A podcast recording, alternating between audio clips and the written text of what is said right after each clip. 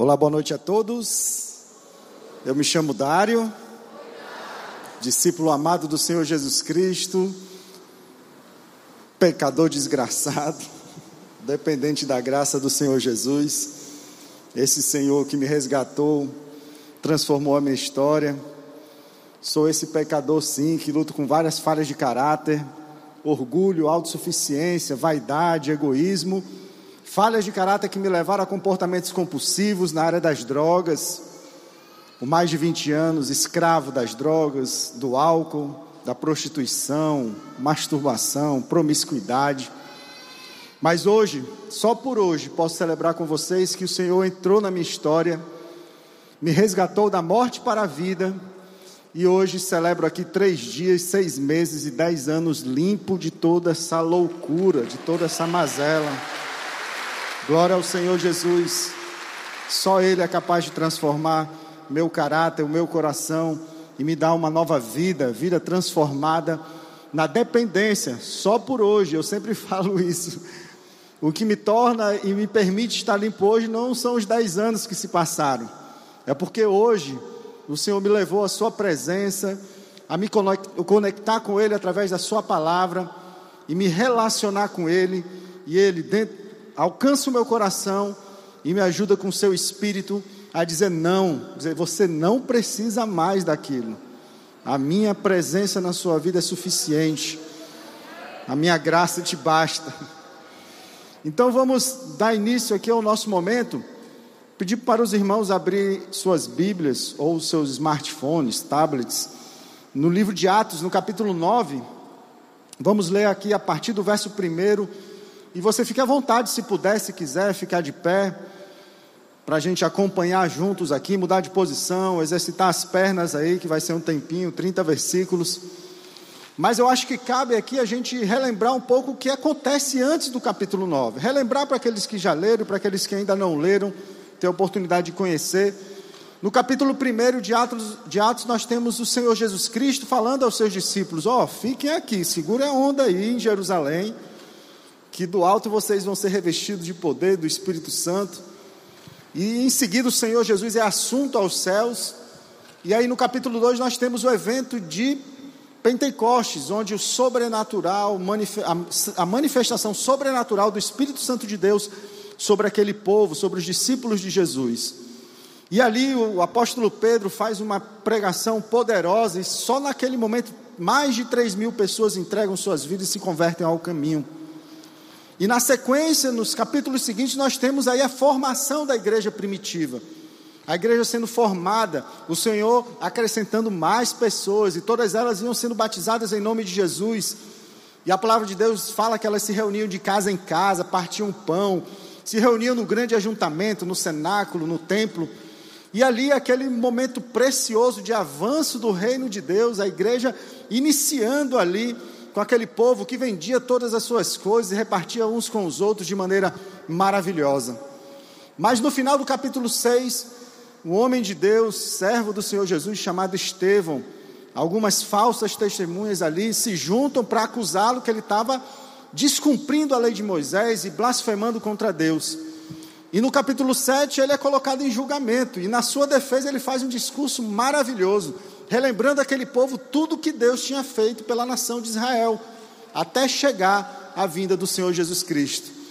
E aquilo ali, a, a palavra diz que as pessoas rangeram os dentes, foram para cima dele, pegaram ele e, e o mataram apedrejado. E a palavra de Deus fala que os mantos daquelas testemunhas que acusaram Estevão estavam aos pés de um jovem chamado, chamado Saulo. E Saulo ali, como o, o, os judeus iniciam um processo de perseguição contra a igreja de Jesus, contra os discípulos, e aí é uma dispersão dos discípulos entre as cidades circunvizinhas ali a Jerusalém. E Saulo é destacado como um desses algozes. E o que a gente vai ler aqui foi no momento, em uma das diligências, que o Saulo de Tarso pega ali todas as cartas do sacerdote e sai à procura para capturar os discípulos de Jesus. E aí a gente entra no capítulo 9, que a gente vai ler agora. E Saulo, respirando ainda ameaças e mortes contra os discípulos do Senhor, dirigiu-se ao sumo sacerdote e pediu-lhe cartas para Damasco, para as sinagogas, a fim de que, se encontrasse alguns deste caminho, quer homens, quer mulheres, os conduzisse preso, presos a Jerusalém. E indo no caminho, aconteceu que, chegando perto de Damasco, subitamente o cercou um resplendor de luz do céu. E caindo em terra, ouviu uma voz que lhe dizia: Saulo, Saulo, por que me persegues? E ele disse: Quem és, Senhor? E disse o Senhor: Eu sou Jesus, a quem tu persegues. Duro é para ti recalcitrar contra os aguilhões. E ele, tremendo e atônito, disse: Senhor, que queres que eu faça? E disse-lhe o Senhor: Levanta-te, entra na cidade, e lá te será dito o que te convém fazer. E os homens que iam com ele pararam espantados, ouvindo a voz, mas não vendo ninguém. E Saulo levantou-se da terra e, abrindo os olhos, não via a ninguém. E guiando-o pela mão, o conduziram a Damasco. E esteve três dias sem ver, e não comeu e nem bebeu. E havia em Damasco um certo discípulo chamado Ananias, e disse-lhe o Senhor em visão: Ananias. E ele respondeu: Eis-me aqui, Senhor.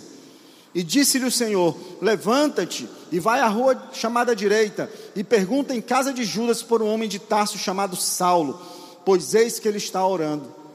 E numa visão ele viu que entrava um homem chamado Ananias e punha sobre ele a mão para que tornasse a ver. E respondeu Ananias: Senhor, há muitos ouvi acerca deste homem, quantos males tem feito aos teus santos em Jerusalém. E aqui tem poder dos principais dos sacerdotes para prender a todos os que invocam o teu nome. E disse-lhe, porém, o Senhor: Vai, porque este é para mim um vaso escolhido, para levar o meu nome diante dos gentios e dos reis e dos filhos de Israel. Glória a Deus. E eu lhe mostrarei quanto deve padecer pelo meu nome. E Ananias foi e entrou na casa, e impondo-lhe as mãos, disse: Irmão Saulo, o Senhor Jesus, que te apareceu no caminho por onde vinhas, me enviou, para que tornes a ver e seja cheio do Espírito Santo. E logo lhe caíram dos olhos como que umas escamas, e recuperou a vista, e levantando-se foi batizado. E tendo comido, ficou confortado. E esteve Saulo alguns dias com os discípulos que estavam em Damasco. E logo nas sinagogas pregava a Cristo, que este é o Filho de Deus. E todos os que o ouviam estavam atônitos e diziam: não é este que em Jerusalém perseguiu os que invocavam este nome, e para isso veio aqui, para levar os presos, levá-los presos aos principais dos sacerdotes? Saulo, porém, se esforçava muito mais e confundia os judeus que habitavam em Damasco, provando que aquele era o Cristo. E tendo passado muitos dias, os judeus tomaram conselho entre si para o matar. Mas as suas ciladas vieram ao conhecimento de Saulo, e como eles guardavam as portas, tanto de dia como de noite, para poderem tirar-lhe a vida. Tomando-o de noite, os discípulos o desceram dentro de um cesto pelo muro. E quando Saulo chegou a Jerusalém, procurava juntar-se aos discípulos, mas todos o temiam, não crendo que fosse discípulo. Então Barnabé, tomando-o consigo, o trouxe aos apóstolos e lhes contou como no caminho ele vira o Senhor e lhe falara, e como em Damasco falara ousadamente no nome de Jesus e andava com eles em Jerusalém, entrando e saindo, e falava ousadamente do nome do Senhor Jesus. Falava e disputava também contra os gregos, mas eles procuravam matá-lo. Sabendo-o, porém, os irmãos o acompanharam até Cesareia e o enviaram a Tarso. Senhor, adoramos o teu nome, Pai, e continuamos em espírito de adoração. Pai, já cantamos louvores, entoamos louvores, Senhor, em adoração a Ti, Pai também ofertamos a Ti daquilo que o Senhor tem nos dado, Senhor. E o que eu te peço nesse momento, Pai, é que o Senhor conecte, Senhor, os nossas, as nossas mentes e os nossos corações com o Teu Espírito, para a gente, Senhor Deus, conversar agora, bater esse papo, testemunho, Senhor Deus, a partir da palavra aberta, Senhor. Conduza esse momento, Senhor Deus, para a honra e glória do Teu santo nome. É assim que eu te oro e te peço, no nome de Jesus. Amém. Glória a Deus. Meus irmãos, nós iniciamos a, essa série chamada Igreja de Casa em Casa há duas semanas. Não sei quem se recorda, mas há duas semanas estava aqui o pastor Azaf Borba, que ministrou de maneira poderosa e preciosa aqui na nossa comunidade. E alguém se lembra do, do, do tema da, da sua ministração? ele falou das cinco alianças ou cinco pactos. Primeiro, aliança com Deus, depois, aliança com a igreja de Jesus, aliança com os nossos pastores e líderes, a aliança com a família e a aliança com o nosso chamado. E na semana passada, o pastor Armando nos exortou sobre a importância fundamental de conectarmos a nossa vida, a minha vida, a minha mente, o meu coração com o plano de Deus, entendendo que há algo muito maior acontecendo, o plano divino sendo executado desde o Éden, e eu não posso caminhar de forma alguma alheio a esse plano. Então hoje vamos continuar essa nossa série, talvez agora entendendo e conectados com esse plano divino e fazendo parte desse movimento sobrenatural que é a Igreja de Jesus, que avança nesse mundo com o Senhor Jesus à frente, com o Espírito Santo nos conduzindo e restaurando todas as coisas. E daí podemos fazer parte de uma igreja que recebe, que acolhe, que ama. Igreja que, segundo o pastor Bill Hybels, igreja local, que se torna a esperança desse mundo caído. Mas antes de a gente entrar no texto lido, que acabamos de ler, talvez seja importante a gente trazer à memória dois conceitos que podem nos ajudar a compreender esse processo que o Senhor faz na vida, na nossa vida, na minha vida e quer fazer na vida de tantos. Então, regra geral, meus irmãos, quando a gente escuta falar sobre Deus, a primeira coisa que vem na nossa mente é o quê? A palavra religião. E quando a palavra religião chega no meu coração, na minha mente, a primeira coisa que eu penso, meu irmão, aí vem regra, faz isso, faz aquilo, deixa de fazer isso, deixa de fazer aquilo. E a gente cria, acaba criando um estereótipo de Deus, achando que Deus é uma espécie de um senhor velhinho, barbudo, sentado num trono, com olhar sisudo, esperando o quê? Que eu caia no pecado para poder me punir. Agora, por que será que isso acontece? Por que, que essa questão é tão da religião traz tanto peso sobre as pessoas, tanto medo sobre as pessoas? E para responder a isso é que a gente vai trabalhar esses conceitos que eu falei. Primeiro, nós temos na Bíblia dois pactos, duas alianças. A primeira está lá no Velho Testamento. O Velho Testamento nada mais é do que um conjunto de livros que revela ali a criação divina na humanidade e também revela que Deus escolheu um povo para si. E a esse povo ele deu a lei. E essa lei é a base de conduta chamada Lei de Moisés para aquela nação, a nação de Israel escolhida por Deus. E nós temos também o Novo Testamento, que é a nova aliança, o novo pacto, que também é um conjunto de livros da Bíblia que fala sobre a vida, o ministério, a morte e ressurreição de Jesus Cristo, e também fala da igreja primitiva que nós comentamos aqui, e fala também dos acontecimentos que acontecem ali na vida dos apóstolos, dos discípulos de Jesus com esses livros. E qual o fundamento do Novo Testamento? O fundamento é a graça de Jesus. Então nós temos esses dois conceitos, lei e graça. Para muitos isso reflete uma dicotomia, mas na realidade, lei e graça, eles são apenas estágios da revelação divina para o homem. Deus se revelando para o homem pela lei e agora pela graça. Mas em ambos os casos, o fundamento, tanto da lei quanto da graça, é o que? É o amor de Deus pelo homem, o amor de Deus por nós. Então, meus irmãos, a, a, lei ela foi dada ali para um povo que estava em formação, como se fosse um povo primitivo, que agia pelo instinto, como crianças ali que precisavam ser conduzidas. E elas apontavam, ou eram sombras que apontavam para a realidade. E a lei, sim, é baseada em ritos e restrições. Mas essas, esses ritos e restrições, essas regras, elas não tinham um fim em si mesmas. Na realidade, era Deus falando para aquele povo: ó, oh, faça desse jeito, faça desse jeito, não faça isso, não faça isso.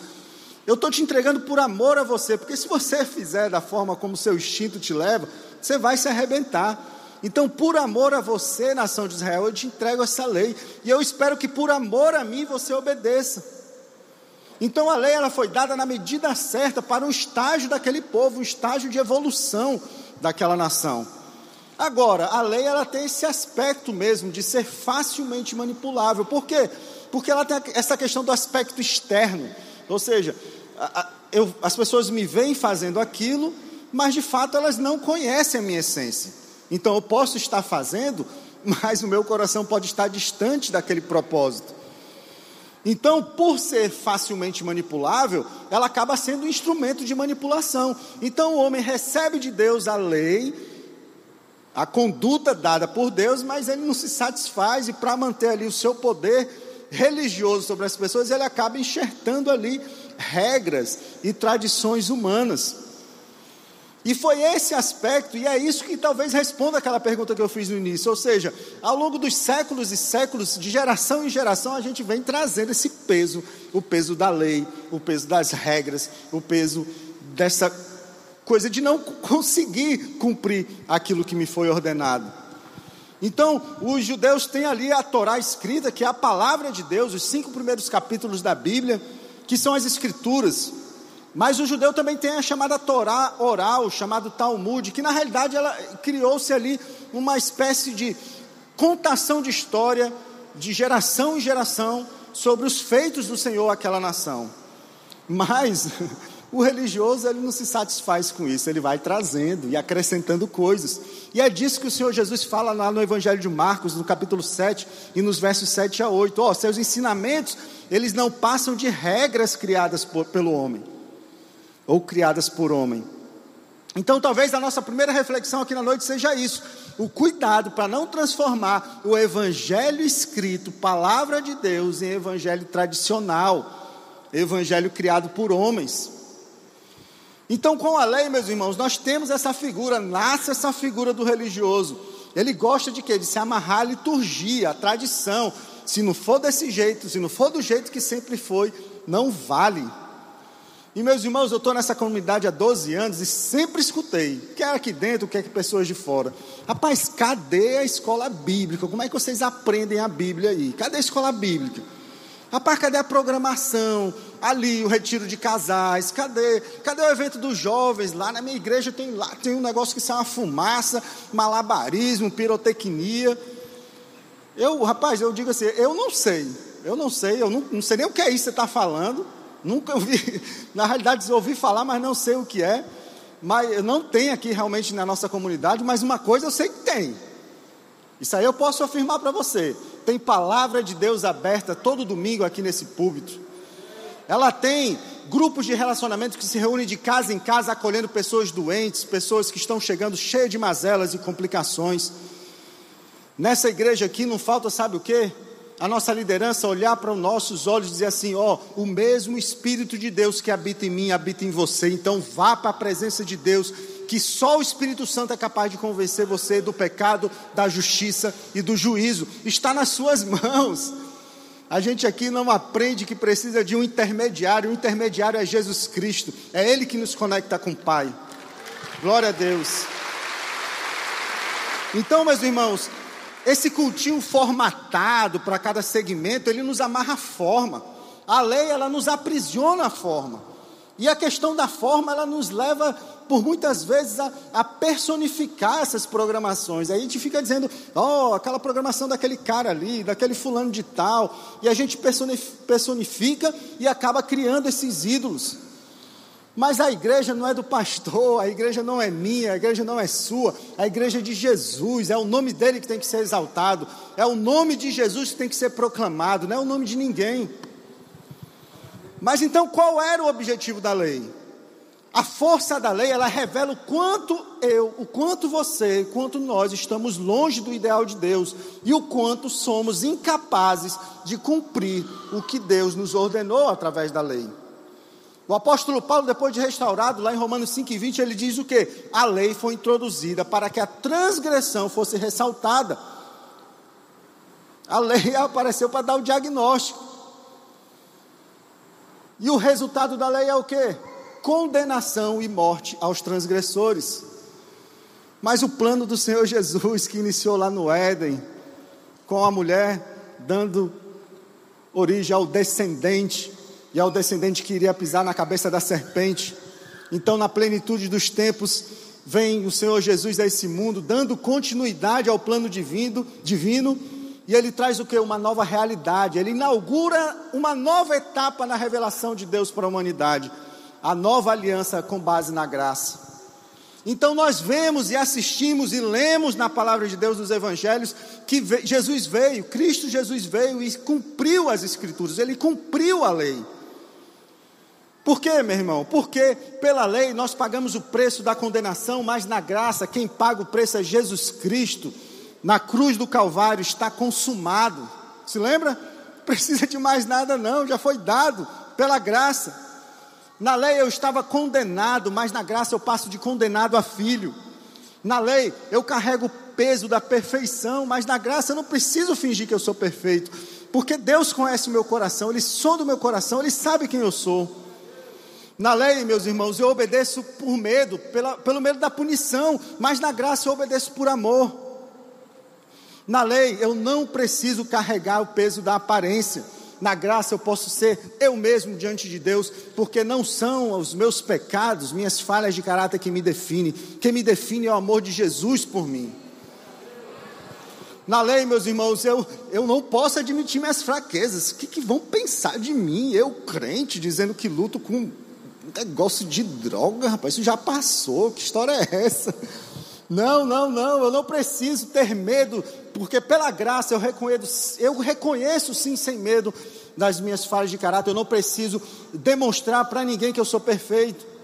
Na lei, meus irmãos, eu empunho a espada da justiça, mas na graça eu olho para o outro com a mesma misericórdia que Deus olha para mim. Na lei eu não posso ser acolhido por conta dos meus pecados, mas na graça sou recebido da forma como eu sou, porque Jesus ele pode sim transformar o meu caráter. Na lei, meus irmãos, o acesso ao Santo dos Santos ele é restrito, mas na graça o véu se rasgou e Jesus entrou no Santo dos Santos e por meio dele eu tenho acesso direto a Deus. Glória a Deus. Então, meu irmão, se você está doente, você está nesse lugar, você está doente, seu casamento está arrebentado, está quebrado, você está escravo do vício você está cego, está aleijado, você é rico, você é pobre. O que Jesus fala para você é: venha, venha como você está, venha porque eu já paguei o preço, eu entrei no Santo dos Santos, eu vou intermediar você, você diante do Pai, você é seu advogado, e agora você pode caminhar firme olhando para mim, e uma nova vida você vai ter. É isso que Jesus nos fala aqui. Agora preste atenção, aí a gente tem que ter atenção, porque eu, como ser humano, eu tenho essa tendência de manipular a lei para o lado do da hipocrisia, ou seja, de faço, mas na realidade meu coração está distante, e pela graça eu também tenho, posso manipular a graça querendo viver, não, se está tudo perdoado, eu vou viver aqui de qualquer jeito, ou seja, eu posso pegar a lei, a bênção da lei e transformar em hipocrisia, e eu posso pegar a bênção da graça e transformar em libertinagem. Ou seja, eu, meu amigo, eu tenho essa capacidade. Eu, ser humano, transformar em bênção e maldição é comigo mesmo. E a gente não tem como escapar desses perigos. Isso está isso, isso tá posto. A minha natureza humana, ela, tá, ela vai sofrer com esses perigos. Mas isso não me impede de buscar santidade. Isso não me impede de buscar ser parecido com Cristo. E buscar ser parecido com Cristo, buscar ser santo, também não pode me impedir, me impedir de receber quem chega mazelado, quem chega quebrado. Dizer não ao pecado não pode me afastar, meu irmão, do pecador. Não faz sentido, a salvação não chegou em mim e acabou por aqui, não. Imagine se isso tivesse acontecido lá atrás, mas não aconteceu e eu não posso fazer isso. E aí, meus irmãos, a minha concepção do Evangelho, ela não pode se limitar apenas ao que Jesus fez na minha vida, na minha história. A gente fica falando e às vezes a gente repete essa, essa, essa, esse termo, e é correto repetir que quer crescer na graça, eu quero crescer na graça. Sim, mas crescer na graça não é mais injeção de graça na minha cabeça, não, porque a graça ela já reflete a morte de Jesus na cruz do Calvário, ela já foi dada. E o que é crescer na graça? Crescer na graça é fazer parte desse movimento que o Senhor Jesus está fazendo com a sua igreja, é entender o testemunho que Deus tem feito na vida de tantos amados irmãos, saber que Ele cura da, das drogas, ele, ele, cura do alcoolismo, ele, ele transforma os corações, e isso não pode ser limitado ao que Ele fez na minha vida, senão eu me perco no caminho. Então, quando eu vejo o agir de Deus, a multiforme graça de Deus, agindo nesse mundo, agindo na, na nossa igreja, na nossa comunidade, eu cresço e eu entendo, e eu sou capaz de levar esse amor ainda mais distante àqueles que o Senhor coloca na minha história. Então, meus irmãos, é, essa questão da graça e a criação dessa, dessa casta, né? A lei ela tem essa questão, você divide ali pecadores contra perfeitos, os excluídos, os manchados, os ali que, que não tem jeito, eu acabo descartando essas pessoas. Então, individualmente, como grupo de relacionamento e como igreja, nós temos que compreender definitivamente que não temos pessoas perfeitas no nosso meio. E que é por isso que a gente pode aceitar o pecador da forma como ele vai chegar. Meu irmão, é por isso que toda vez o Senhor coloca no meu coração, Dário, você tem que lembrar todo o tempo de onde você veio. Você tem que lembrar todo o tempo de onde eu te tirei. Porque às vezes eu fico pensando que a vida é boa, agora tá bom, tá beleza, esqueço do passado, ficou para trás. Não. Eu preciso entender de onde eu vim, porque se eu não tiver essa compreensão, eu não vou receber o pecador, eu não vou receber quem está doente. Vai ser difícil viver isso. Por quê? Porque é a minha falibilidade como pecador em restauração que vai me conectar com o pecador perdido. Não tem jeito, não tem jeito. Esse negócio de estar tá pregando, eu, rapaz, tem o seu momento, a pregação, tem as pessoas certas para fazer isso, mas comigo, comigo, no meu grupo de relacionamento, é a minha história que é contada, semana após semana. Chegou gente nova, lá está a gente contando a história todinha de novo, repetindo. Porque eu quero dizer para aquele que está chegando: ó, oh, eu, eu não sei como você está, mas olha aqui como eu cheguei. Então, meu amigo, se Deus trouxe um caba louco desse, transformou a vida dele do jeito que ele transformou, imagine o que ele pode fazer na sua vida. Então, meus irmãos, agora vamos para o texto. Acolhendo o rebelde, acolhendo esse, esse assassino, Saulo de Tarso, que perseguia a igreja de Jesus. Então, após alinharmos ali na semana passada meu, seu coração com o plano de vida, agora é vivendo isso na prática. Alinhou, meu amigo, agora vamos, vamos nessa. Vamos caminhar, vamos partir para o trabalho. E é nesse contexto que temos esse personagem, Saulo de Tarso. Saulo era, era o top dos fariseus, meu amigo. Ele era o cara. Nobre, nobres credenciais, de cultura, de autoridade, rico, né? Saulo ele era o exemplo da tradição religiosa da época. E ele mesmo fala lá em Atos 22 e 3 que foi instruído rigorosamente na lei por Gamaliel e era extremamente zeloso por Deus.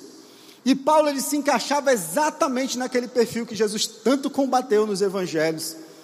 Pessoas ali que de posse da lei, de posse das escrituras, tão aficionados na literalidade do que estava escrito, se distanciaram totalmente da essência ou sequer conheceram essa essência.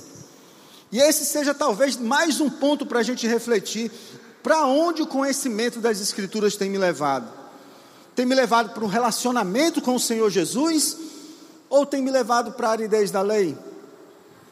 Aí você vai dizer, rapaz, mas pode o cara ler a Bíblia e, e não estar conectado com Jesus? Olha o que Jesus fala sobre isso, lá no Evangelho de João, capítulo 5, 39 a 40. Vocês estudam cuidadosamente as Escrituras porque pensam que nelas você tem a vida eterna. Mas são as Escrituras que testemunham a meu respeito, contudo vocês não querem vir até a mim para terem vida. E no verso 38, Jesus fala o quê? Ele fala que a palavra de Deus não habitava neles. Como é que pôde? O cabalia tinha, sabia as escrituras decoradas. E, e a palavra de Deus não habitava neles. Então, meus irmãos, é possível. O próprio apóstolo Paulo, lá aos Filipenses capítulo 3, versos 5 a 8, ele fala, ele fala é, de todo o conhecimento, status religioso, poder, que ele desprezou, ele considerou como esterco, porque o que ele queria era crescer na graça, no conhecimento do Senhor Jesus Cristo. Então não faz sentido, depois de resgatado, de ter experimentado a graça, agora eu querer viver essa loucura da, da, profundidade do conhecimento. Sim, busque a profundidade do conhecimento, mas isso tem que se tornar algo prático para conectar pessoas perdidas ao Senhor Jesus e transformar o meu caráter. E onde Saulo estava? Onde é que ele estava? Ele estava perseguindo o caminho. Em Atos capítulo 8, verso 3, diz que Saulo assolava a igreja, entrando pelas casas e arrastando homens e mulheres, os encerrava na prisão. E no verso 1 do capítulo 9, que acabamos de ler, diz que Saulo respirava ameaças e mortes contra os discípulos do Senhor. E no verso 2 diz que ele tinha autoridade legal para prender os da seita. Então o que a gente vê aqui, meus irmãos, é um coração cruel e perseguidor de inocentes de Saulo, que nada difere do pecador escravo do vício. Então, quando eu olho para a vida de Saulo, eu me identifico demais.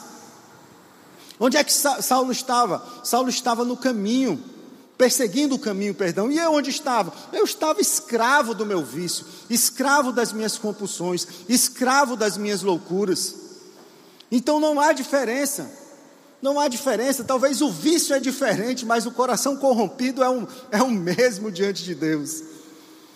Mas o que me chama a atenção aqui, meus irmãos, também é no verso 2 que ele fala dessa legitimidade que Saulo tinha, cartas ali, autorização para prender os discípulos.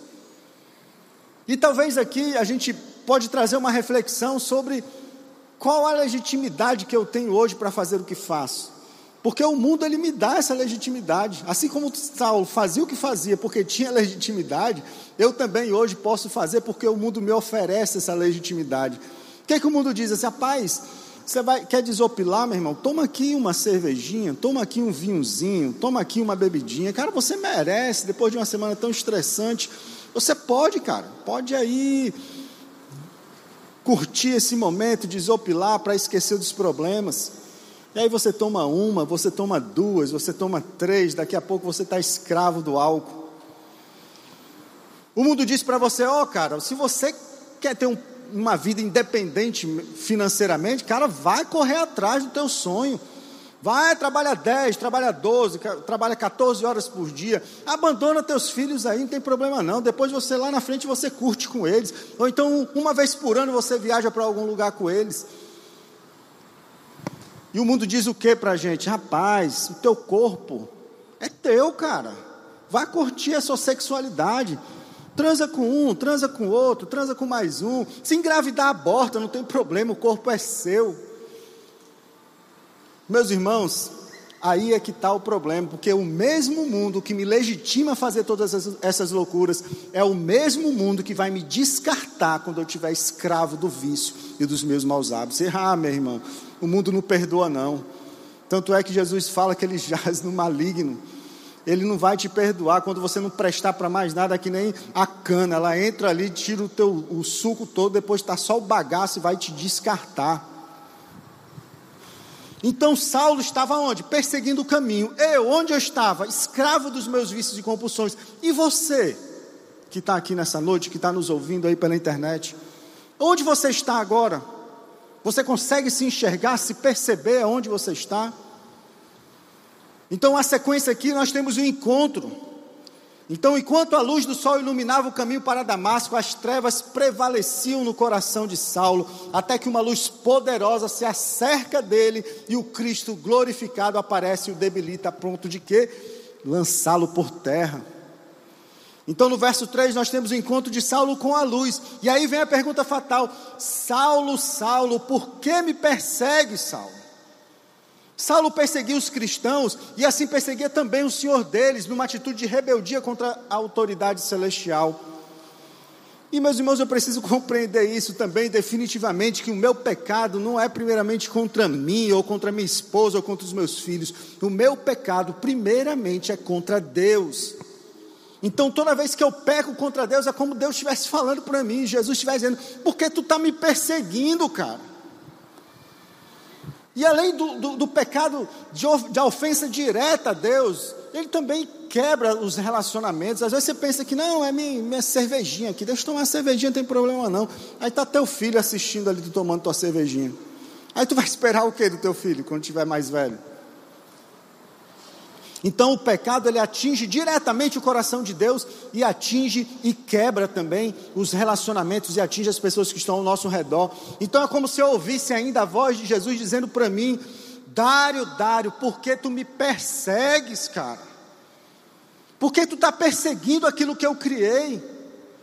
Meus irmãos, eu, ao mergulhar nos meus vícios e compulsões, eu não fazia mal somente a mim, então, à medida que eu me escravizava, me autodestruía, eu também me tornava um perseguidor, um perseguidor da minha esposa, um perseguidor dos meus filhos, das minhas filhas pequenas, inocentes, um, dois anos de idade, perseguidor do meu cunhado, da minha cunhada, da minha sogra, perseguidor de todos que estavam ao meu redor. Porque era um misto, meus irmãos, de violência, de abandono, de loucura, que já estava repercutindo na vida delas e ainda iria repercutir muito mais no futuro, se não fosse a graça poderosa do Senhor Jesus de entrar na minha história, resgatar a minha vida e mudar isso que estava acontecendo. Então o encontro de Saulo foi lá no caminho para Damasco. O meu foi na Avenida Jovita Feitosa 732, foi lá onde Jesus me encontrou. Glória a Deus. E o verso 5, glória a Deus, aleluia. E o verso 5 nós temos o que? A chave para o conhecimento. Aí Saulo pergunta: Quem és, Senhor? E Jesus responde: Eu sou Jesus, cara, quem tu está perseguindo. Duro é para ti, Saulo, recalcitrar contra os aguilhões. Vai se espernear agora, vai se debater. E agora que você vai sentir que é bom para tosse. Meus irmãos, eu tenho que entender também que eu, eu, nem sempre eu sou a vítima da dor que me atingiu. Geralmente, na maioria das vezes, eu sou o próprio algoz das, da minha derrocada. Tudo, a maioria das vezes, é por conta das minhas escolhas. Então Jesus ele confronta Paulo do porquê que ele fazia o que fazia, do porquê que Paulo estava resistindo em obedecer a Deus. E meus irmãos, Paulo sabia que estava errado, eu sabia que eu estava errado.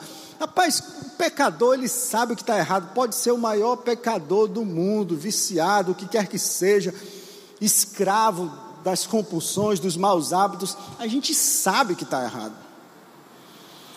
Mas Paulo pergunta quem é que fala, e houve uma resposta que não só incrimina ele mesmo, mas demonstra sua resistência ao novo caminho. Mas, no entanto, meus irmãos, talvez o primeiro passo, a primeira saída para a restauração seja essa: uma pergunta: Quem és, Senhor? Quem és, Senhor? Então Deus nos cerca com laços de amor, confronta a nossa consciência a todo tempo e não nos deixa sem a pergunta: por que perseguir só o que só te faz bem? Por que, Dário, tu está perseguindo tua esposa? Por que tu está perseguindo teus filhos? Eles só fazem bem a você. Dário, por que tu me persegues? Persegue a mim, Jesus Cristo, eu só faço bem a você. Então nós temos aí o caminho da restauração se apresentando para Saulo.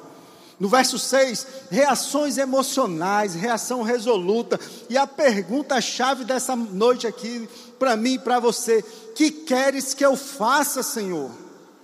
Que queres que eu faça? É declaração de impotência, de desconhecimento, de fraqueza, de rendição, talvez uma, uma voz chorosa de dor. Que queres que eu faça, Senhor? Faça essa pergunta agora aí, em voz alta, em voz baixa, na sua mente, no seu coração. Que queres que eu faça, Senhor? Esse talvez seja o maior desafio para permitir a ação de Jesus na minha vida. Reconhecer que eu preciso de ajuda, admitir minha impotência. O mundo ele me ensina o contrário. Você pode, você consegue. O segredo do sucesso está dentro de você. Vai lá, você é capaz. Mentira diabólica para fazer a gente permanecer no erro, permanecer nos nossos vícios e maus hábitos. Agora imagine aí, o meu irmão está falando aqui é de Paulo, rapaz, vocês não conheciam Paulo não, meu irmão. Era o top, Paulo era o cara. Imagine aí alguém que você conheça assim, que seja ali, um, sei lá, um desembargador, um juiz, um general. É desse nível que era Saulo. E Paulo não sabia mais o que fazer, parece até ridículo, um cara com a alta patente que ele tinha, agora ali diante o que dos primeiros passos, caído no chão, atônito. E aí nós temos os primeiros passos da restauração na vida de Saulo. E nós temos os doze passos de restauração. Ah, Dário de novo, meu irmão, esse negócio de celebrando restauração, cara. Fica enchendo o saco com esse assunto. Meu irmão, não estou falando de CR, não. Eu estou falando da palavra de Deus. Quem nos ensina a viver restauração, os passos da restauração, é a palavra de Deus, não é o CR, não. Então nós temos aqui os três primeiros passos que, que Saulo deu nesse momento aqui. O primeiro, eu preciso admitir ser impotente diante de meus traumas, emoções, comportamentos compulsivos, entender que minha vida está fora de controle. Está aí, ó. Leia depois com calma em casa. Quatro passagens bíblicas que dizem que eu preciso admitir minha impotência. Não sou eu que estou inventando, não. Não foi o CR que inventou, não. É a Bíblia que está me dizendo para reconhecer. E no passo 2, eu creio que só o poder de Jesus poderá restituir a minha saúde física, emocional espiritual. Tem mais aí, tem quantos aí? Tem até mais de quatro agora. Tira a foto, depois você chega em casa, rebobina, é o novo, rebobina lá a filmagem e, e, e, e leia, leia o que está escrito. E o passo 3, a entrega. Eu preciso e eu decido entregar a minha vida e minha vontade aos cuidados de Jesus. Tem mais versículo aí, tem muitos. Então, uma simples pergunta de Saulo: O que queres que eu faça, Senhor? Só essa pergunta revela os três primeiros passos de fé que Saulo deu. O que queres que eu faça, Senhor? Porque eu estou entendendo que eu não consigo mais, eu não tenho controle sobre a minha vida. O que queres que eu faça, Senhor? Eu reconheço que só o Senhor Jesus é capaz de restituir a minha sanidade. O que queres que eu faça, Senhor? Eu me entrego, Senhor, nas tuas mãos nesse momento.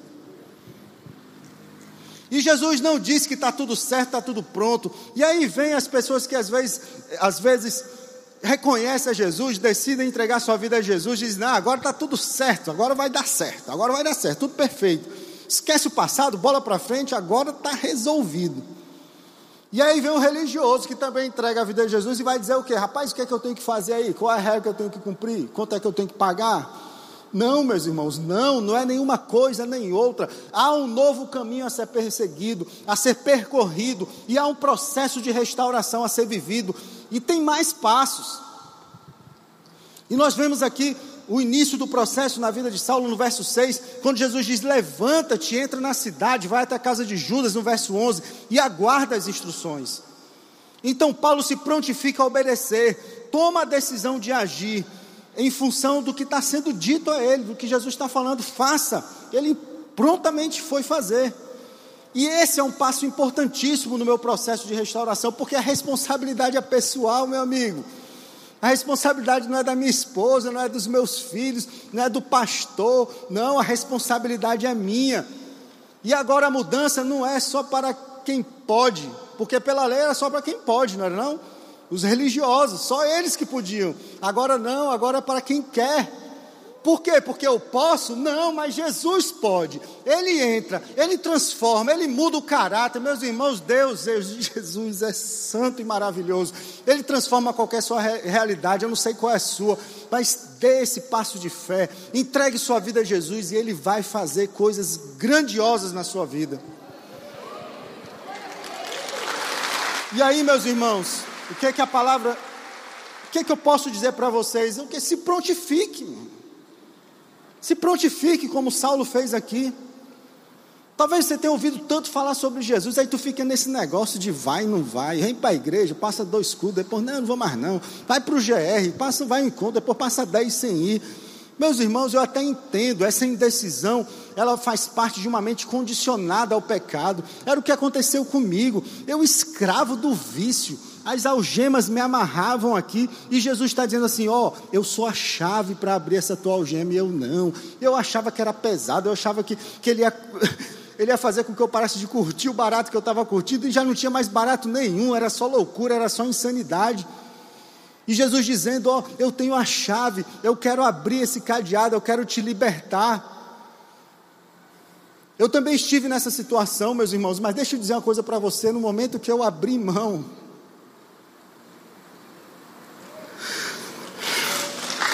Rapaz, quando a gente lê a palavra de Deus, a gente consegue entender lá no Evangelho de João. É verdade isso, é como rios de água viva começa a fluir.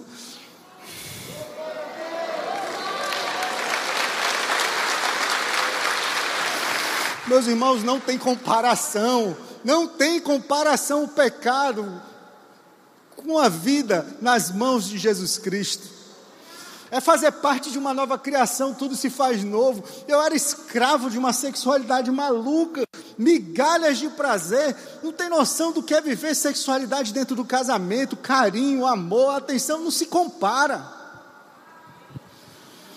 No verso 7 diz o que? Que é imperceptível aos demais. O encontro é pessoal, o encontro é íntimo. A passagem revela aqui que todos ouviam o que estava sendo dito, mas só Paulo escutava. As pessoas não viam, mas Paulo via o Senhor Jesus. Então, nem sempre quem está ao nosso redor, que, tá, que, que, que, os que nos cercam, eles vão entender, eles vão compreender, ou eles vão acreditar. Talvez Jesus esteja falando com você aqui nessa noite. Não, não olhe para o lado, não. Não se preocupe com o que você está dizendo para o teu marido, para o teu filho, para alguém. Se você estiver ouvindo, responda para Jesus: Senhor, o que queres que eu faça, Senhor? Nos versos 8 e 9, vem as marcas do encontro. Saulo cai por terra no verso 5, ele está trêmulo e atônito no verso 6. Agora ele ouve o comando de Jesus, mas o que parecia ser um céu instantâneo se torna um árduo e doloroso caminho de restauração. Ah, agora que um bicho vai pegar, Saulo, está pensando o quê? E aí, meus irmãos, eu, eu me lembro quando eu cheguei nessa comunidade há 12 anos, né, o Senhor ali me permitindo viver limpo um dia de cada vez do vício, da compulsão, das drogas. E aí, com dois meses, eu fiz um concurso público, Deus, Jesus me abençoou, fui aprovado nesse concurso, inclusive é a instituição que eu trabalho hoje. E aí Deus foi me dando algumas coisas e restituindo uma coisa, outra, e eu comecei a confundir Jesus com Papai Noel. Aí, não, esse Jesus é bom, me dá isso, me dá aquilo, me dá mais uma coisa, me dá mais outra. Aí o que, que eu fiz? Eu peguei todas essas coisas e comecei a voltar lá, naquelas pessoas que me viram cair, dizer: Olha como eu estou agora, olha o que eu conquistei. E aí o ego começou a inflar, o orgulho começou a se apossar de mim. E aí, meus irmãos, minha esposa disse: Não, tem uma viagem a trabalho, final de semana aí. Eu falei: Ora, se eu estou conquistando todas essas coisas, então eu vou dar uma volta ali no passado, bem rapidinho, só uma noite, só para curtir, só mais um pouquinho. Essa noite durou oito meses. Eu tive que experimentar uma dor ainda maior daquela que eu tive. Tive que rolar na lama, numa situação ainda pior do que a primeira, para entender, porque Jesus olhou para mim, não, esse cara não está entendendo não. Aí tem que sofrer mais um pouquinho para poder aprender. Reconhecer que não tinha nada a ver comigo, não tinha nada a ver comigo. O preço foi pago na cruz do Calvário. Jesus pagou o preço. E é por Ele, em humildade diante dele, é que eu me submeto, me submeto a esse processo. E às vezes a gente fica falando no meio evangélico, ah, você veio pela dor ou veio pelo amor? Eu entendo isso. A dor ela faz parte de um processo de, de resgate, talvez, o megafone de Deus, a dor que a gente tem. Mas às vezes a gente usa esses termos para poder até classificar, né? O, o, discípulo, você veio pela dor, foi, vixe, então esse cabo aí é pecador mesmo. Não, eu vim pelo amor, porque eu vim com calma aqui, com tranquilidade. Na realidade, todos nós viemos pela dor e pelo amor pela dor que Cristo passou na cruz do Calvário, se vertendo em sangue, que é a maior demonstração de amor da história. É pela dor de Jesus e pelo amor que Ele tem por nós que nós fomos resgatados. E o que que Paulo ganha? Ah, meu amigo, você vai desistir, eu acho que você vai se levantar aqui e vai embora agora. Paulo ganha o que? Limitação visual, ficou cego.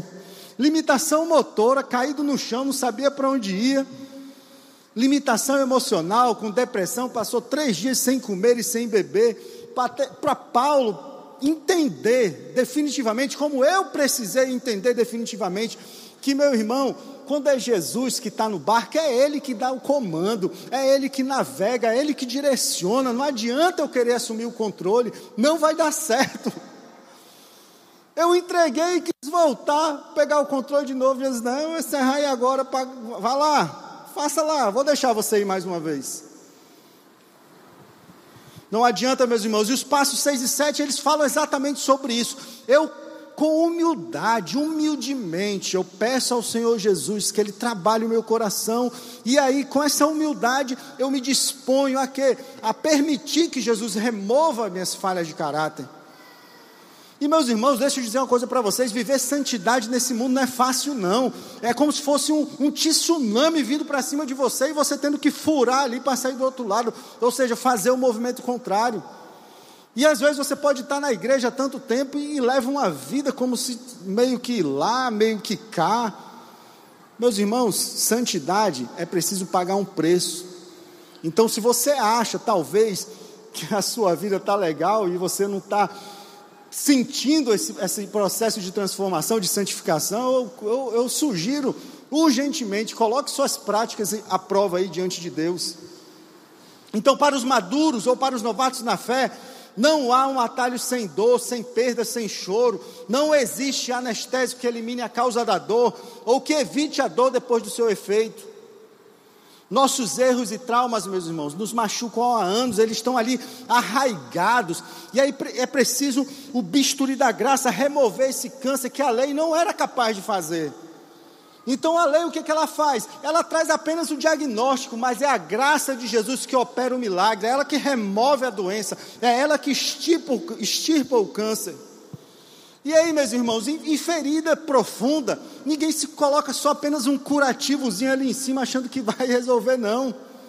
É preciso abrir o negócio, vai ter que mexer, vai, mau cheiro vai sair, vai ter que limpar, e nesse processo vai ter que colocar a medicação. Isso vai doer, isso vai magoar, mas é necessário. Para cicatrização é necessário.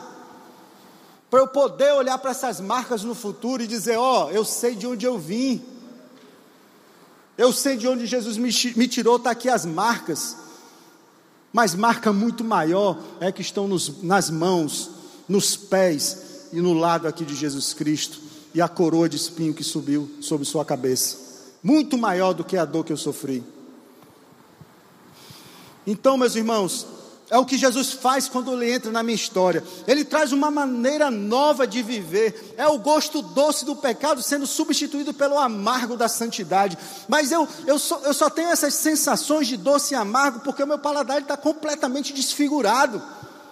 Então, meus irmãos, se tornar nova criação dói. Muitas vezes, na maioria das vezes, dói mas sou eu sendo transformado. É como se meu corpo e mente, e mente deformados pelo pecado passasse ali por uma espécie de metamorfose santa. Sentir isso é necessário. É eu me adaptando ao Espírito Santo que está habitando dentro de mim, meus irmãos. O Espírito, às vezes a gente não tem noção da grandiosidade, é o Espírito de Deus habitando em mim. E ele vai remexer, ele vai remoer, vai causar dor, até que a nova criação seja implementada no meu coração. Isso é um processo, só vai terminar lá na glória. E enquanto eu estiver nesse mundo, vai doer muitas vezes. E aí, talvez nós entramos aqui na nossa parte final e o ponto crucial desse texto: o caminho solidário. A compreensão do plano divino de restauração para qualquer ser humano é o que? O caminho solitário dá lugar agora ao caminho solidário. Então, o isolamento, a separação, a solidão, elas são como uma espécies ali de estufas, e elas propiciam para que os nossos pecados sejam desenvolvidos e permaneçam, e eu me permaneça escravo deles. E aqui entra um aspecto importante nessa caminhada com Cristo: a diferença entre estar na igreja e viver igreja. Estar na igreja me torna apenas um cliente, um consumidor da fé. E aí, quando eu sento aqui, a cadeira não está no lugar, o pastor, eu vim para escutar o pastor Armando, aí você botou esse doido aí falando. Aí eu vou lá no GF e meu filho não pode entrar. E o café estava tava amargo, não estava quente. Meus irmãos, quando eu sou cliente da fé, o que, que eu faço quando as, essas coisas acontecem? Eu pego o beco, como diz o cearense. E aí eu vou atrás de um novo fornecedor da fé, para ver se lá eles atendem né, os meus desejos. E não foi para isso, meus irmãos, que nós fomos alcançados. Cristo, ele alcança a minha vida, para que nessa caminhada de restauração eu possa crescer espiritualmente. E esse crescimento não acontece sem relacionamento. Por isso que iniciamos falando sobre lei e graça, porque a aridez da lei, ela me coloca no centro, me torna o suficiente, mas a graça coloca Jesus no centro. E ele transborda sobre mim essa graça e eu consigo através de mim, ser, ser usado por Deus para alcançar o que está perdido. E aí tem o papel do companheiro, no verso 10 e 11, o papel do companheiro, quem é? O discípulo, Ananias, nível de prontidão altíssimo. Ananias, eis-me aqui, Senhor. Mas ele questionou. Mas falar com esse cara aí, ele quer matar todo mundo. Mas o questionamento dele não travou a sua prontidão. O medo não travou a sua prontidão diante do chamado do Senhor. E aí vem mais uma pergunta para nossa reflexão: qual o seu nível de prontidão diante daqueles que o Senhor tem mandado para você? Ah, meus irmãos, eu preciso resolver meus problemas. Esse negócio de GR aqui em casa não dá, minha casa é pequena. Não, eu tenho dois filhos pequenos, tenho que cuidar, fiquei grávida agora, tenho que cuidar do, do, da gravidez, porque agora o menino o menino está dando trabalho, não posso, porque agora eu fui promovido, tem muita coisa para fazer, e aí a gente vai dando desculpa, desculpa acima de desculpa, mas não, a gente tem que entender, de uma vez por todas, que enquanto a minha agenda estiver acima da agenda do Senhor, eu vou continuar vivendo um evangelho raso, que não gera frutos. E se não gera frutos, meu irmão, o que vai acontecer é o que? Morte espiritual. Então a mensagem aqui é para quem chega, o pecador perdido, mas é também para o pecador em restauração que já está aqui, e ambos precisam entender da importância de não caminhar sozinho. E aí vem nos versos 13 e 16, é difícil conquista da credibilidade, é difícil. E aí eu sempre falo, comigo aconteceu a mesma coisa, caminhando em restauração, mas as pessoas não acreditavam. Que é isso? Quem é esse cara? Que que. Não, essa história aí não acredito não. Começa a duvidar e começa a te rejeitar, não acreditar no processo que Deus está fazendo em mim ou está fazendo em você. Mas é fato que no caminho da restauração Deus usará pessoas sim, mas Ele mesmo é quem vai garantir o maior referencial de aceitação. O maior referencial de aceitação vem do Senhor. É o que Deus diz sobre mim, como acabamos de cantar. O que Ele diz sobre mim deve prevalecer a qualquer voz que possa desconfiar da atuação da graça do Senhor na minha vida e na sua vida. E aí nós temos o papel do grupo de relacionamento. Paulo ali restaurado emocionalmente, voltou a comer, sentiu o conforto ali do grupo de irmãos que estavam ali em Damasco. E aí nós temos algo sobrenatural que só acontece na igreja de Jesus, os perseguidos servindo o perseguidor. Aí você pensa que isso é a história de Saulo que perseguia a igreja. Não, meus irmãos. O pecador, eu falei, eu fazia isso. Quando nós pecamos, primeiramente é contra Deus. Então nós também vivemos esse processo na igreja de Jesus, quando um pecador, que é o atual perseguidor de Jesus, e nós vamos e servimos a Ele na nossa casa. Transforma a sua casa, meu irmão, nessa UTI espiritual que é o grupo de relacionamento. Receber pessoas doentes, quebradas, mazeladas, mas por que, que eu recebo? Porque foi assim que eu cheguei. Às vezes, meus irmãos, as pessoas que a gente acolhe ou está acolhendo, talvez elas já foram totalmente descartadas pela sociedade, pelas suas próprias famílias, e ali talvez seja o único ambiente social que ela pode desfrutar. Então, meus irmãos, abra sua casa, não tenha medo, não, não, não, não mande embora, não redirecione. Se Deus está mandando é para você, independentemente de como, essas, como essa pessoa chega. Então, a comunhão nos sofrimentos de Cristo se manifestaram na vida de Paulo logo que ele começou a pregar Cristo e a enfrentar o poder da religião. Nos versos 26 a 30, a perseguição o levou para Jerusalém. Ali os discípulos desconfiam da sua integridade, mas Deus levanta Barnabé para acompanhá-lo até que ganha lugar entre os discípulos daquele lugar. E aí eu lembro da minha história. Ananias na minha vida foi meu irmão, meus irmãos souberam da desgraça que eu estava vivendo, e para resgatar aquele que se havia perdido, fizeram ali um mutirão financeiro, pagaram a passagem, meu irmão se destacou 3 mil quilômetros para vir falar do amor de Jesus por mim. Nível de prontidão, ó, top. E quem é Barnabé na minha vida? Meu líder amado Carlão. Me recebeu na casa dele, eu nunca tinha nem fumado um cigarro, recebeu um louco, doente, viciado quando ele sentou na minha frente, agora eu vou ler a palavra de Deus, eu disse para ele: né, sai daqui com essa palavra de Deus, que eu não acredito nisso não. Ele poderia ter me mandado embora, mas não me mandou não. Ele me amou, me acolheu, ovelha perdida, ferida, lavou minhas feridas, colocou a medicação, me reergueu, me deu o alimento, me pegou pela mão, me colocou entre os discípulos dessa comunidade. Nós temos amados irmãos fazendo isso diuturnamente, meus irmãos. Então, faça você também. Eu sei que muitos aqui já estão fazendo, mas quem não está fazendo, se permita para ver o agir de Deus na sua vida. E nós temos aí o papel da igreja. E aí a, a banda pode subir aqui, os irmãos amados do louvor. No capítulo 13, no verso 1, diz o que? E na igreja que estava em Antioquia havia alguns profetas e doutores, a saber, Barnabé e Simeão, chamado Níger, e Lúcio, Sirineu, e Manaém, que fora criado como Herodes o tetrarca. E quem? Saulo. E todos eles servindo ao Senhor. Oh Deus poderoso.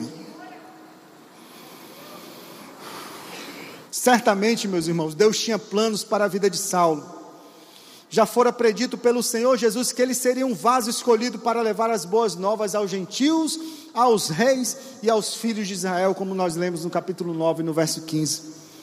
Mas o processo de restauração, meus irmãos, ele não pode ser boicotado pela pressa, ele não pode ser boicotado pelo orgulho humano que busca o privilégio, busca o título, busca o ministério, sem dar conta de que o processo de restauração ele é constante e que é preciso amadurecer com o tempo.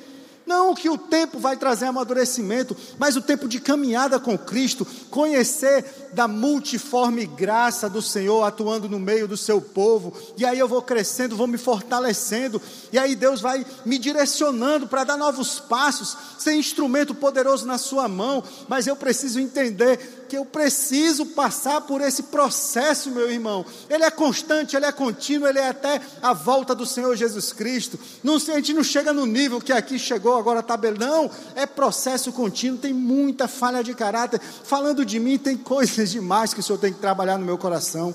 Demais, muita coisa. Mas só por hoje eu escolhi me submeter. Só por hoje.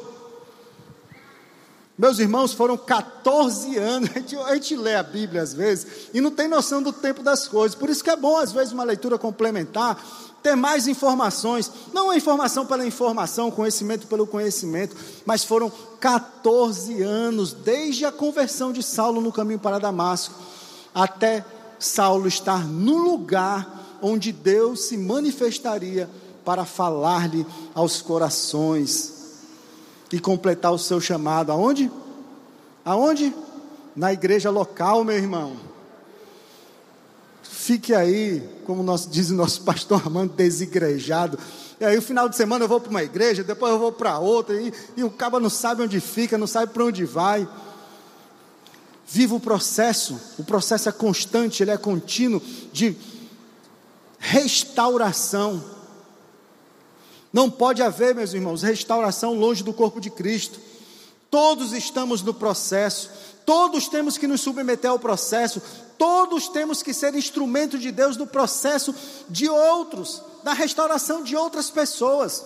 Na família maior, grande ajuntamento, na família menor, no grupo de relacionamento, nesses lugares, meu irmão, nós somos lixados, nós somos afiados, nós somos burilados, esculpidos pelas poderosas ferramentas do Senhor. E qual é essa poderosa ferramenta? Os irmãos em Cristo. É eu na sua vida, é você na minha vida, somos nós, uns na vida dos outros, só tem crescimento, responsabilidade pessoal, me entrego ao meu relacionamento, é responsabilidade minha, aprendizagem relacional, eu preciso me envolver com o corpo de Cristo, eu preciso estar fazendo parte desse processo, prestação de contas, eu preciso ter alguém para caminhar, para falar, para poder abrir meu coração. E talvez aqui venha a resolução para nós, crentes em Cristo Jesus. Eu resolvo, eu vou falar de mim, fale aí no seu coração de você. Eu resolvo, resolvo o quê? Além de buscar o conhecimento de Deus, a me submeter a um caminho de restauração. Porque eu tenho que compreender que eu não sou Deus, que eu não tenho poderes para lidar com os meus maus hábitos, meus, meus, meus vícios, minhas compulsões. Eu preciso confiar que o Senhor é capaz de me libertar. Eu preciso inventariar. Há duas semanas passadas, meus irmãos, que coisa poderosa. Isso acontece lá em casa, o nosso grupo reunido. Chega um casal com diversos problemas, diversas dificuldades. E a gente começa a fazer nosso inventário. O que é o inventário? É contar minha história, meu testemunho. E aí um fala, o outro fala, o outro fala, o outro fala. Eu estou aqui, vocês estão me escutando falar, mas dá vontade de trazer o grupo de relacionamento aqui, que você vai ter 12 ministrações, 20 ministrações, todas de uma vez ao meu coração.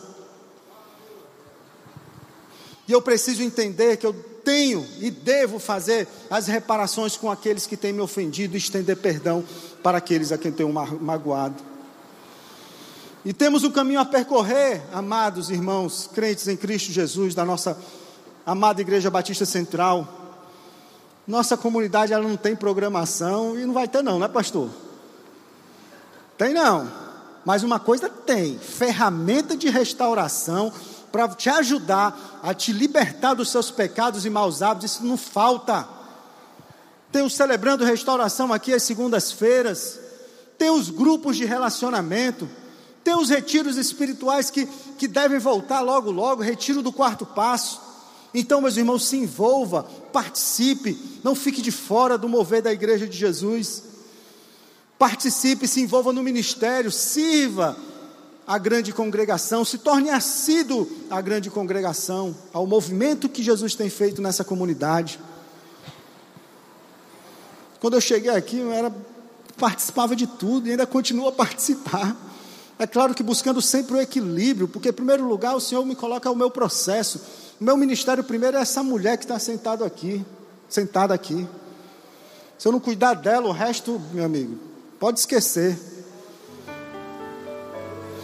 São os meus filhos, três filhos. Meu primeiro ministério, se eu não estiver convencendo eles da caminhada com Jesus, não adianta nada do que eu posso fazer. Mas isso não me impede, isso não me impede de buscar ter esse equilíbrio e participar do movimento. Isso não é limitador. Eu fico o tempo todo agora cuidando. Ai, meu filho, minha filha, o futuro do meu filho, minha vida profissional. Eu fico girando, girando. Daqui a pouco eu estou tonto, caio no chão, me arrebento de novo. Porque Jesus, Ele quer que eu participe do movimento de restauração que Ele está promovendo. Então, essa talvez seja a resolução. E para a gente finalizar aqui, meus irmãos, eu não vou deixar de fazer isso, não, vou não. Dar oportunidade para você, talvez, que ouviu falar sobre Jesus a primeira vez, ou ouviu falar sobre Jesus, sei lá, outras vezes, mas não entendeu, entendeu direito, e agora talvez um clarão iluminou sua mente, como iluminou Saulo naquele momento. E talvez a pergunta que você pode fazer essa noite é o que? O que queres que eu faça, Senhor? Dizer isso para Jesus hoje pode representar você entregar sua vida, sua mente e seu coração a esse Jesus Cristo. Tem nada a ver comigo, não tem nada a ver com essa comunidade, tem a ver, como nós falamos, é íntimo, é pessoal se você escutou Jesus falando ao seu coração, pode estar tá aí palpitando, você pode ter escutado uma voz audível, você pode ter, teu coração está remoendo, está aí trabalhando. Eu quero te dar essa oportunidade. Tem alguém aqui no nosso meio que quer se levantar e perguntar para Jesus o que queres que eu faça numa demonstração de entrega da sua vida para esse Jesus Cristo? Tem alguém aqui no nosso meio? Aleluia!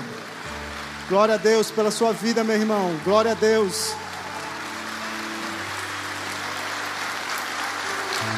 Mais alguém aqui no nosso meio? Tem mais alguém aqui que escutou Jesus falar ao seu coração? Se levanta do seu lugar e diga: Que queres que eu faça, Senhor? Jesus está te dando essa oportunidade hoje. Mais alguém? Mais alguém aqui no nosso meio? É luta, é difícil. Glória a Deus, aleluia. Glória a Deus pela sua vida, meu irmão. Glória a Deus pela sua vida.